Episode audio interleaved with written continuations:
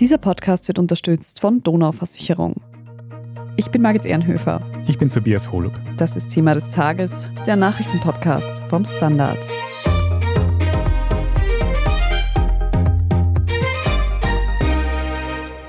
Unwetter und orkanartiger Sturm haben in Westösterreich zu teils schweren Schäden geführt. Es gab auch Verletzte. Noch immer können nicht alle in ihre evakuierten Häuser zurück. Und gestern Nachmittag fegen schon wieder heftige Starkregen und Hagel durch Kärnten. Zahlreiche Feuerwehreinsätze, Straßen müssen gesperrt werden. Reißende Hochwasser und abgerutschte Erdmassen haben in diesem Sommer besonders den Süden von Österreich verwüstet und viele Menschen aus ihren Häusern vertrieben. Erst in der Nacht auf heute Freitag ist erneut eine Gewitterfront über das Land gezogen, die zahlreiche Feuerwehreinsätze gefordert hat. Naturkatastrophen wie diese werden durch den Klimawandel immer häufiger, genauso wie Waldbrände, Hagel, Lawinen und vieles mehr. So langsam stellt sich die Frage, wo in Österreich kann ich überhaupt noch leben, ohne mir über solche Katastrophen Sorgen zu machen? Darüber sprechen wir heute. Und wir schauen uns an, wie gut Österreichs Katastrophenschutz gerüstet ist und wie ich mich selbst auf das nächste Unwetter oder eine andere Katastrophe vorbereiten kann. Guido Gluschitsch, du und ich, wir haben schon vor rund zwei Wochen, kurz nach diesen schweren Unwettern im Süden von Österreich, darüber gesprochen. Kann man mittlerweile vielleicht schon einen Überblick geben, einschätzen, wie groß dieses Ausmaß dieser Katastrophe jetzt im Nachhinein wirklich war? Ja, natürlich. Es waren in einigen Gebieten die schlimmsten Überschwemmungen, die es dort je gegeben haben dürfte, also mehrere Millionen Euro Schaden. Und es laufen immer noch die Aufräumarbeiten. Die Straßen sind die meisten wieder frei. Wenn man aber heute durch die betroffenen Orte fährt, kann man sich kaum vorstellen, wie es dort vor zwei Wochen noch ausgeschaut hat. Allerdings wirft man einen Blick in die Häuser, dann kann man schon noch ahnen, was da los ist. Also da fehlen oft die Böden, es sind keine Möbel drinnen, weil das alles entsorgt werden musste. Und was auch auffällt ist, ich habe mit einigen Leuten gesprochen, die eben kurzfristig absiedeln mussten. Die wollen alle in ihre Häuser zurück. Jeder will in sein Haus zurück. Niemand denkt jetzt daran, woanders hinzuziehen, sein Leben komplett zu verändern. Das ist das große Fazit, das ich ziehen kann jetzt im Nachhinein. Man versucht es wieder aufzubauen und man versucht es wieder hinzukriegen, egal was es kostet. Ich glaube, das kann man ganz gut nachvollziehen, dass man das eigene Zuhause, den Rückzugsort nicht aufgeben möchte. Güter, du hast, wie du sagst, mit Menschen gesprochen, die eben direkt von den Unwettern betroffen waren und noch sind. Was haben dir diese Leute erzählt? Wie haben sie denn auch diese, vor allem die kritischen Stunden selbst erlebt? Das sind so viele Geschichten, wie es unterschiedliche Schicksale sind. Ich kann mich erinnern, eine Familie war auf Urlaub und als die gehört haben, dass es zu Hause rund geht, haben die angerufen und die Kinder haben gesagt, nein, ihr braucht nicht herkommen, wir kümmern uns um alles, gibt keinen Grund herzukommen, genießt euren Urlaub. Am Tag darauf haben sie wieder telefoniert und die Kinder haben gesagt, bitte kommt nur nicht mhm. her. Und die sind dann tatsächlich noch zwei Tage dort geblieben, aber natürlich von Urlaub keine Rede mehr, sondern die haben tatsächlich nur mehr gewartet, bis das Wasser so weit zurückgegangen ist, dass die auch wieder in ihr Haus hinein konnten, weil das hätten sie vorher nicht können. Andere Menschen wurden schlicht aus dem Bett heraus evakuiert, bettlägerige Personen, die zwar bemerkt haben, dass draußen ein Unwetter ist und dass wohl es da ordentlich zugeht. Aber das wahre Ausmaß, von dem sie betroffen sind, haben sie erst bemerkt, als sie dann ins Freie getragen wurden und merkten, wie ihr Haus langsam unterging. Wieder andere waren natürlich im Feuerwehreinsatz und haben schon kräftig gearbeitet. Also das sind jetzt so die Extrembeispiele.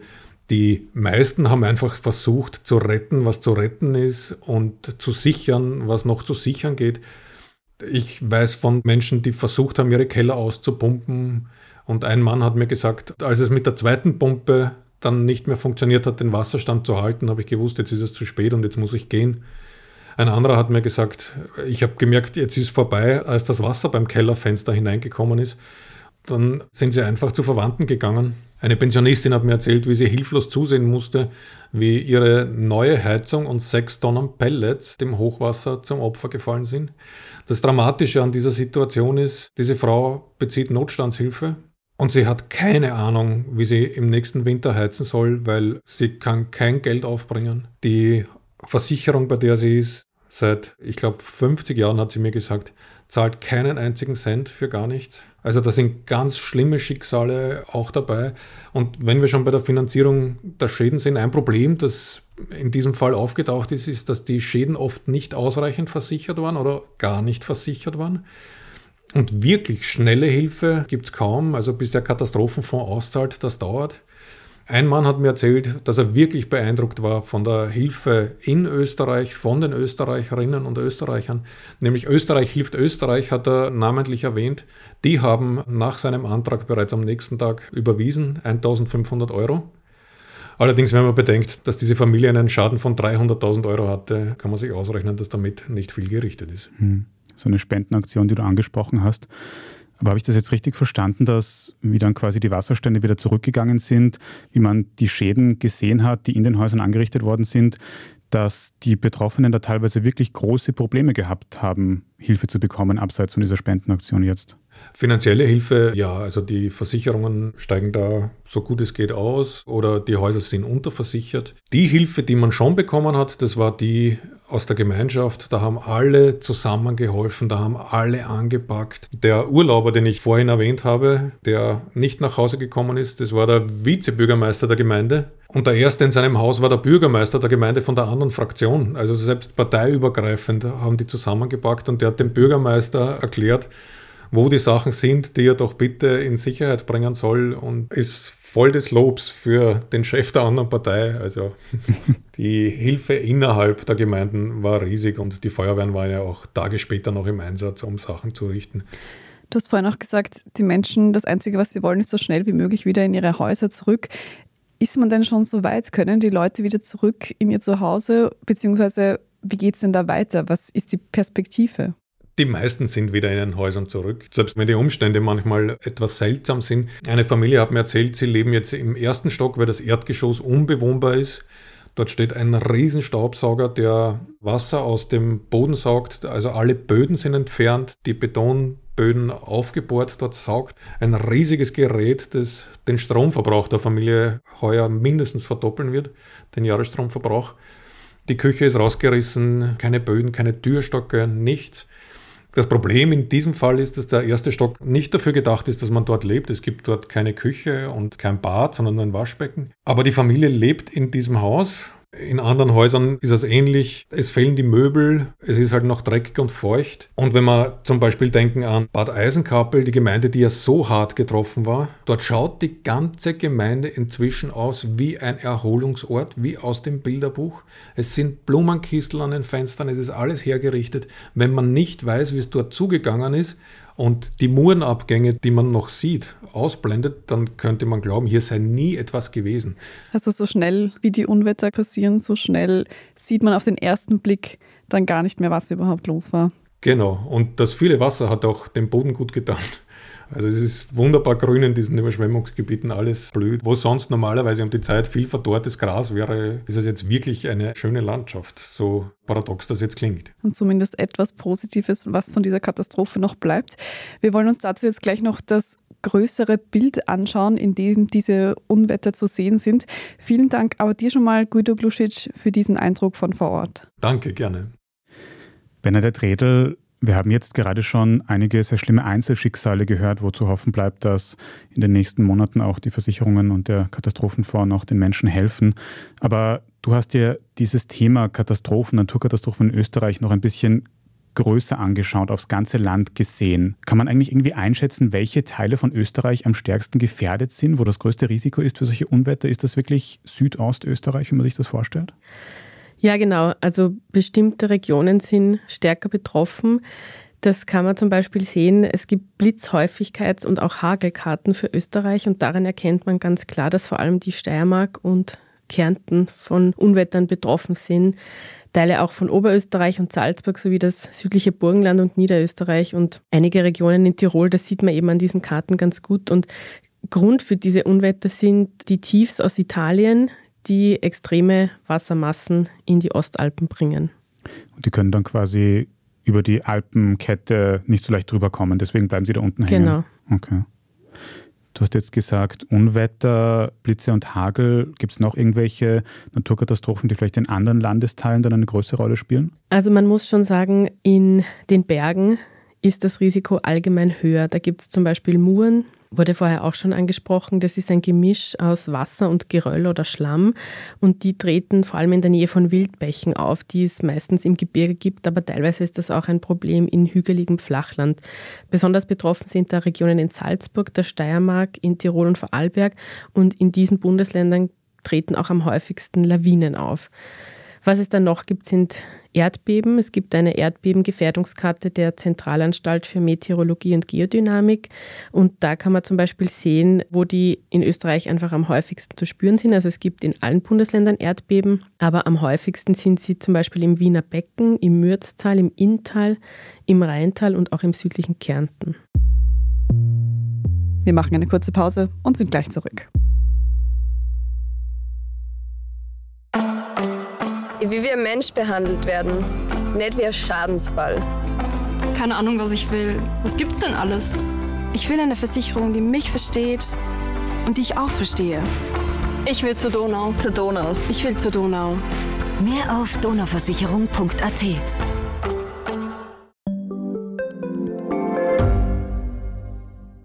Ich bin die Franziska. Ich bin der Martin. Und wir wollen besser leben. Lohnt sich 10.000 Schritte zu gehen jeden Tag?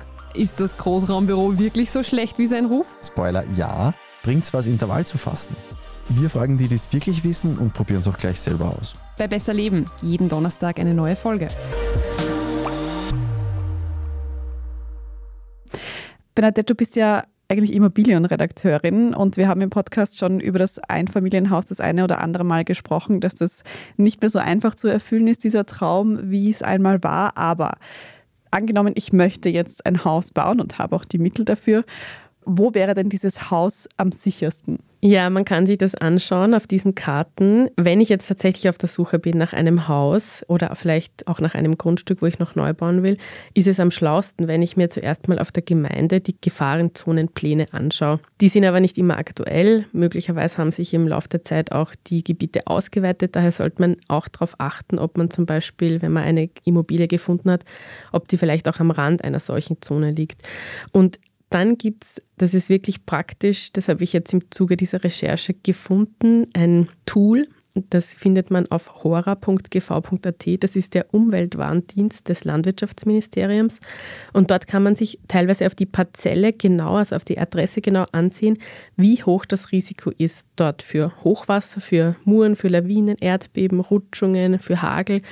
Man kann dort auch sehen, wie sind die Windspitzen in der Region, die Schneelast oder auch die Blitzdichte. Und das ist natürlich wahnsinnig praktisch und sehr niederschwellig, wenn man da einfach eine Adresse eintippt. Hast du dann angenommen, ich bin jetzt schon vor Ort und schaue mir eine Immobilie an. Hast du dann dafür noch Tipps, auf was ich dort achten kann? Also zum Beispiel, da gibt es eine Geschichte, ein Experte hat mir erzählt bei der Recherche eine persönliche Geschichte, die ihm selber quasi passiert ist. Er hat sich ein Projekt angeschaut, das hat er besichtigt und zwar war das auch so ein Projekt mit einem angelegten Badeteich und als er dann dort war, ist ihm aufgefallen, dass in den Bäumen noch Plastik hing vom letzten Hochwasser. Und das sind natürlich so Dinge, auf die achtet man jetzt im ersten Moment wahrscheinlich nicht, aber es ist natürlich sehr schlau, auf sowas zu schauen.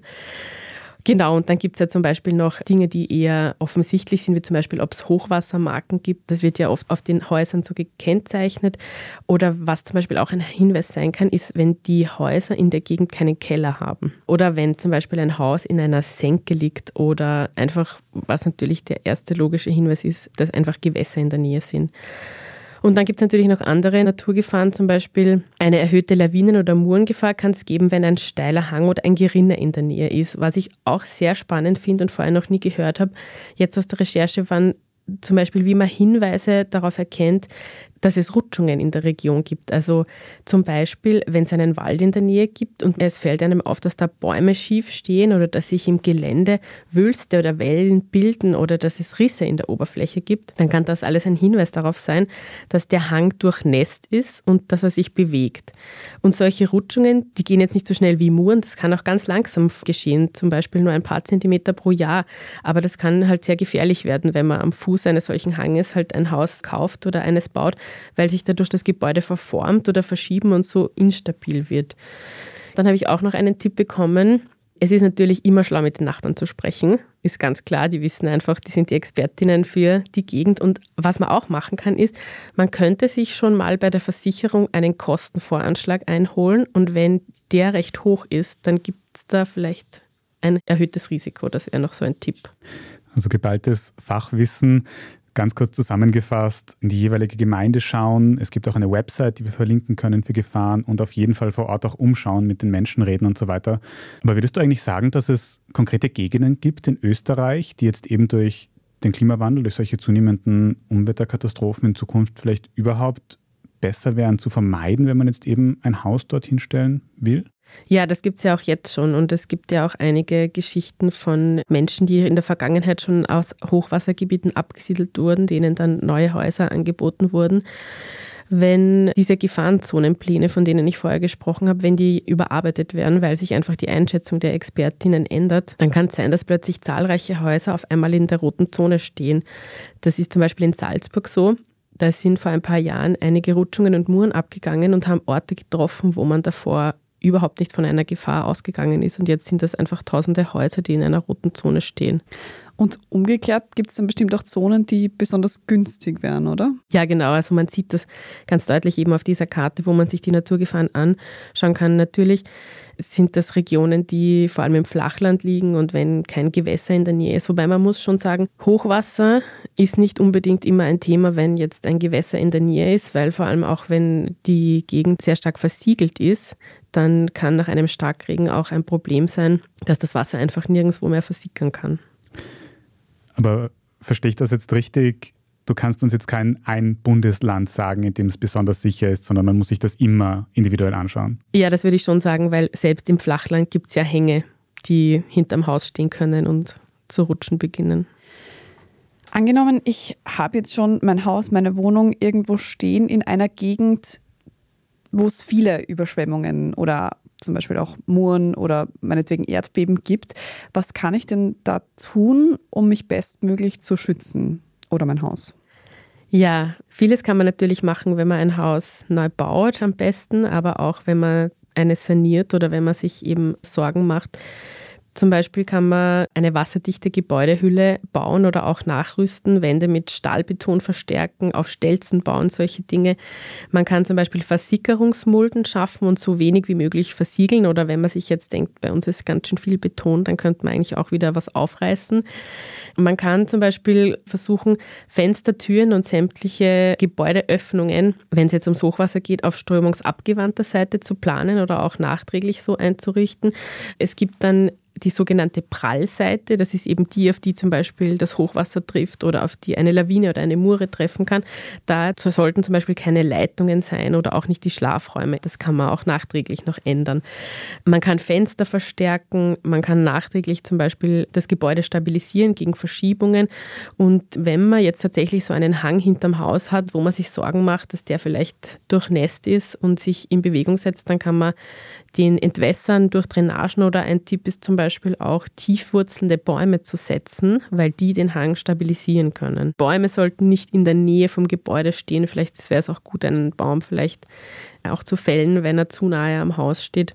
Wenn man wirklich noch davor ist, man weiß zum Beispiel schon, man ist in einem Risikogebiet, aber man will da trotzdem jetzt ein Haus bauen, dann hilft es auch ganz viel, wenn man sich überlegt, wo auf dem Grundstück ich das Gebäude platziere. Also dann kann man sich die Windrichtungen überlegen und man kann immer versuchen, die Windangriffsfläche so gering wie möglich zu halten. Und was ich jetzt auch gelernt habe, Blitzableiter sind eigentlich immer sinnvoll, aber vermehrt natürlich in diesen Regionen, wo es viele Unwetter gibt. Was natürlich auch sehr sinnvoll ist, nach dem, was der Guido erzählt hat, man sollte immer seinen Versicherungsschutz überprüfen ob der auf dem aktuellsten Stand ist und einfach darauf achten, dass man da gut abgesichert ist.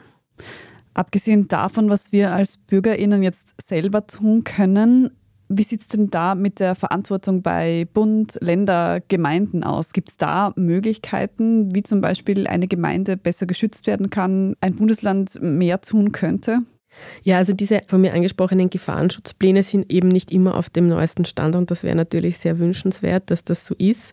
Das könnten die Gemeinden zum Beispiel machen. Es gibt auch so einen Naturgefahrencheck für Gemeinden, da kann man sich anmelden und dann kommen Expertinnen in die Gemeinde und schauen sich die Region an. Wenn man ein neu gewidmetes Grundstück erwirbt, dann muss man sich eigentlich keine Sorgen mehr machen heutzutage. Also dann ist das eigentlich immer ganz gut gesichert. Aber wenn dieser Prozess etwas länger schon her ist, man ein Haus kauft, das schon älter ist, dann kann man eigentlich nicht ausgehen, dass das nach den aktuellsten Einschätzungen auf einem sicheren Grundstück steht.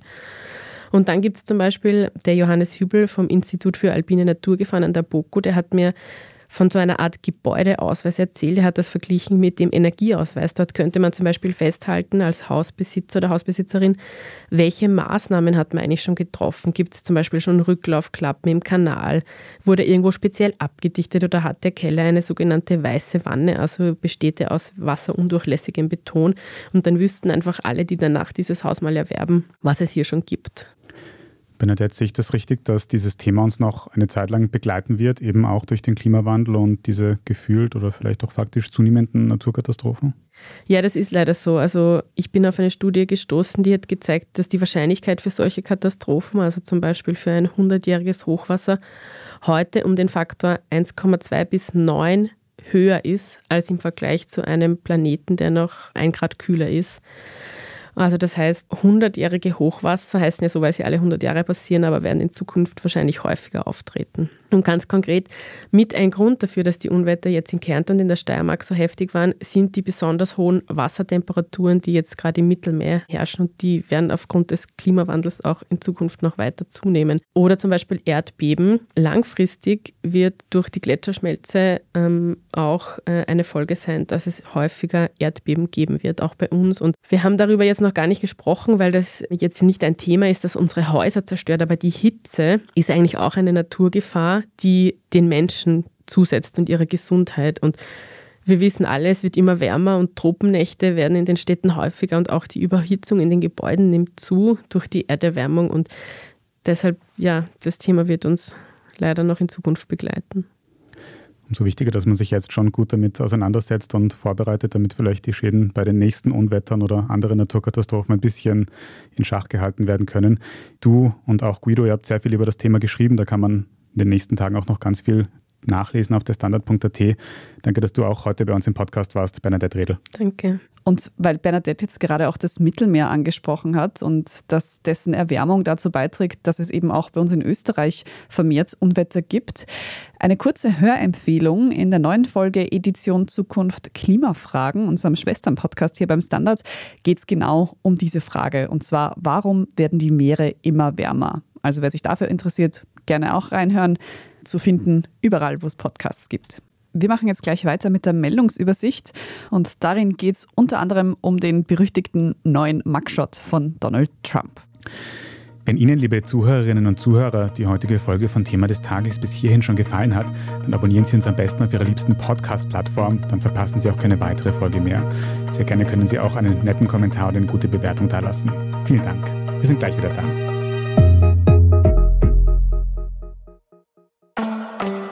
Wie wir Mensch behandelt werden, nicht wie ein Schadensfall. Keine Ahnung, was ich will. Was gibt's denn alles? Ich will eine Versicherung, die mich versteht und die ich auch verstehe. Ich will zur Donau. Zur Donau. Ich will zur Donau. Mehr auf donauversicherung.at.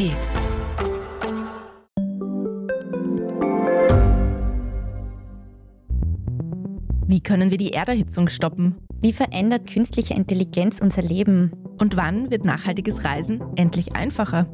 Um diese und viele weitere Themen geht es im Podcast Edition Zukunft und Edition Zukunft Klimafragen. Ich bin Alicia Prager. Und ich bin Julia Beirer. Wir sprechen über Lösungen für das Leben und die Welt von morgen. Jeden Freitag gibt es eine neue Folge, überall, wo es Podcasts gibt.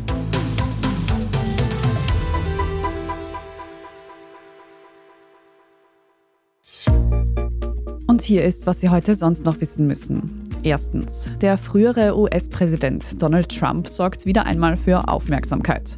Vor allem im Netz. Denn Trump meldete sich nach über zwei Jahren auf der Plattform X, vormals Twitter, zurück. Sein Profil war ja eigentlich nach dem Sturm auf das Kapitol gesperrt worden.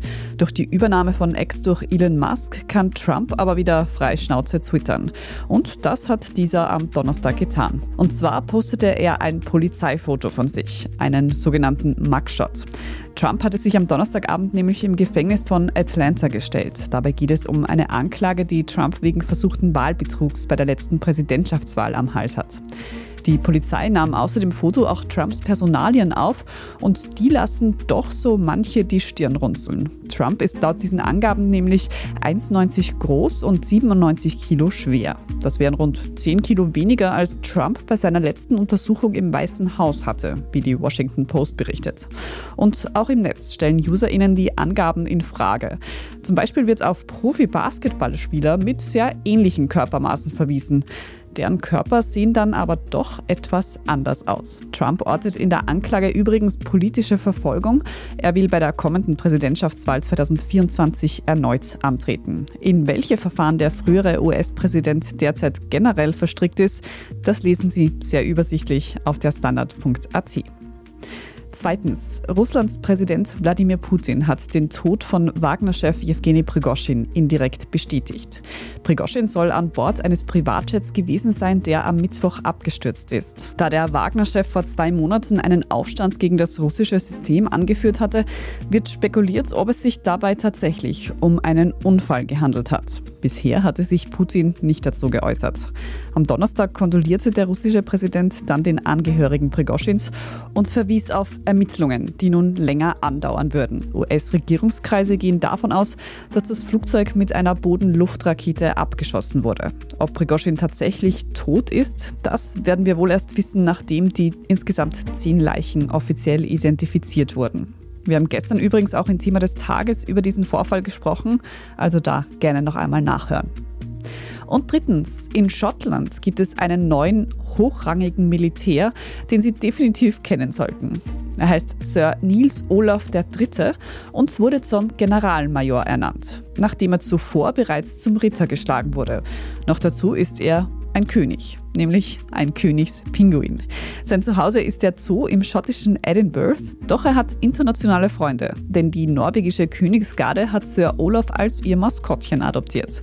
Eine Tradition, die schon in die 1970er Jahre zurückgeht. Seitdem besuchen sie ihn regelmäßig, schicken ihm Pakete voller Fisch und haben ihn jetzt eben auch zum norwegischen Generalmajor ernannt. Auf der Standard.at finden Sie auch ein Foto von Sir Niels Olaf III. Auf der Standard.at können Sie auch alles weitere zum aktuellen Weltgeschehen nachlesen.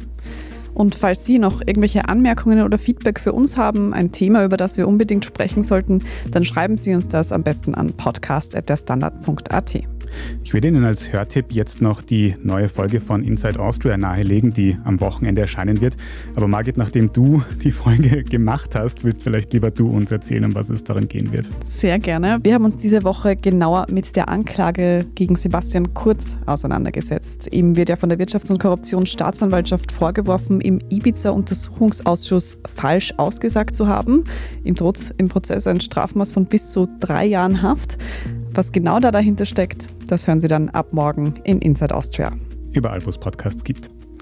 Wenn Sie unsere journalistische Arbeit hier beim Standard unterstützen möchten, dann können Sie ein Abo abschließen, egal ob für die Website, für die Zeitung oder wenn Sie Thema des Tages über Apple Podcasts hören, dann kann man dort ein Premium-Abo abschließen, ein paar Euro im Monat zahlen, uns ohne Werbung hören und sehr unterstützen. Also vielen Dank dafür. Ich bin Tobias Holub. Ich bin Margit Ehrenhöfer. Danke auch fürs Zuhören und bis zum nächsten Mal.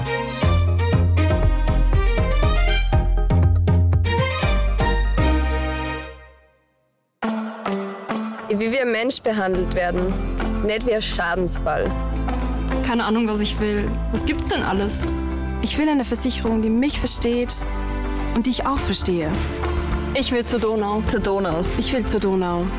Mehr auf donauversicherung.at